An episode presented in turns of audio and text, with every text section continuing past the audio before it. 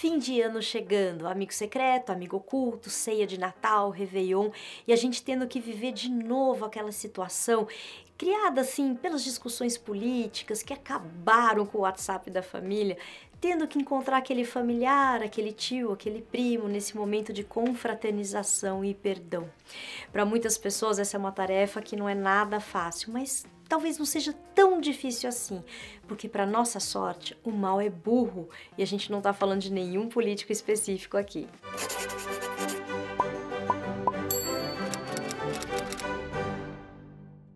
Nesse momento do ano em que muita gente decide fazer um balanço da vida dos últimos 12 meses, a gente resolveu trazer uma história que, pelo menos pra gente, né, Francisco, ela renova a fé e a esperança em dias e em relações melhores. A história se chama A Burrice do Demônio, é um texto do Hélio Pellegrino. Hélio Pellegrino foi um grande psicanalista mineiro, conhecido como o poeta da psicanálise, porque ele escrevia sobre essa ciência de uma maneira que poucos conseguiram. Ele teve como analistas Iraci Doyle e Anna Katrin Kemper, que foi uma das pioneiras da psicanálise no Brasil e o inspirou a fazer uma das primeiras experiências de clínica psicanalítica social no país. Ele também atuou na política e foi redator do jornal O Globo, entre outras coisas, e fez parte do grupo que ficou conhecido como os Quatro Mineiros, que reunia nada mais, nada menos que Fernando Sabino, Otto Lara Rezende, Paulo Mendes Campos e o próprio Hélio. Mas e essa história da burrice do demônio? O que, que isso tem a ver com o amigo secreto com a nossa ceia de Natal? Tem tudo a ver, olha só. Ele conta nesse texto uma história, o texto é de 1986, uma história inspirada na obra do Freud, que a gente pode resumir como a eterna batalha entre o bem e o mal, entre Eros e Thanatos. O demônio, segundo ele, seria o representante de Thanatos. Thanatos, na mitologia grega, era um deus alado, com coração de ferro e órgãos internos de bronze.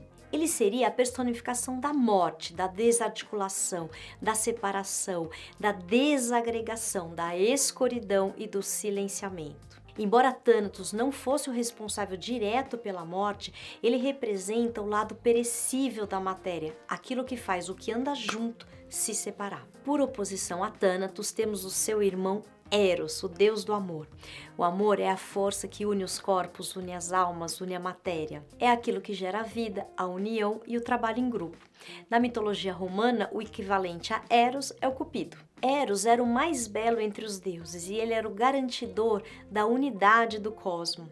Dependendo da fonte que conta a história de Eros, ele era representado, ele era uma energia, ele era uma força e não uma divindade. E é nesse sentido de duas energias, de duas forças psíquicas, que Freud resgata a história de Eros e Thanatos para descrever duas manifestações pulsionais presentes na nossa mente: a pulsão de vida e a pulsão de morte. Então, Hélio Pellegrino ele retoma a teoria freudiana para explicar, para falar de um conflito que todos nós vivemos no nosso mundo interno, que é uma batalha entre essas duas tendências opostas, a pulsão de vida e a pulsão de morte. A gente pode observar o impulso, a pulsão de vida, quando a gente consegue investir em coisas duradouras, boas para gente. Tipo quando a gente consegue manter uma dieta com disciplina, quando a gente cuida das nossas relações com respeito e tolerância, ou quando a gente consegue construir uma carreira profissional sólida. Já a pulsão de morte se manifesta quando a gente faz coisas, quando a gente repete aquilo que não faz bem pra gente.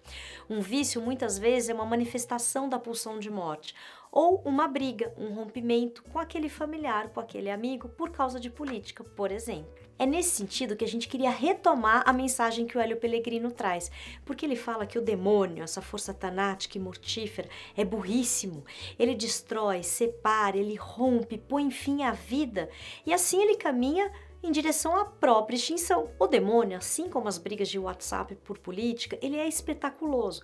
Ele se acha mais esperto que os outros, mas no fim ele se engana. Quer dizer, para exercer a sua função é preciso que tenha algo unido, mas à medida que ele faz o trabalho dele, ele acaba com a possibilidade da sua própria existência. Isso porque, se ele fosse bem sucedido em separar todas as coisas, as pessoas, acabar com todas as relações, ele perderia sua função e, não havendo mais nada para separar, ele desapareceria. No fim, Eros deve sempre prevalecer e sempre prevalece. A prova é que, mesmo tendo todo o poderio atômico para acabar com toda a raça humana, isso não aconteceu. O trabalho de Eros não chama tanta atenção, não faz tanto barulho, a gente não presta atenção nele.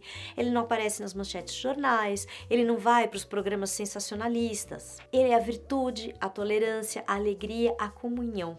Ele é um fundamento das relações simplificadas, do trabalho em equipe, da conquista, da bondade, do sucesso. A gente ouviu tantas histórias de famílias que não conseguiram se reunir por conta das brigas causadas pelas últimas eleições.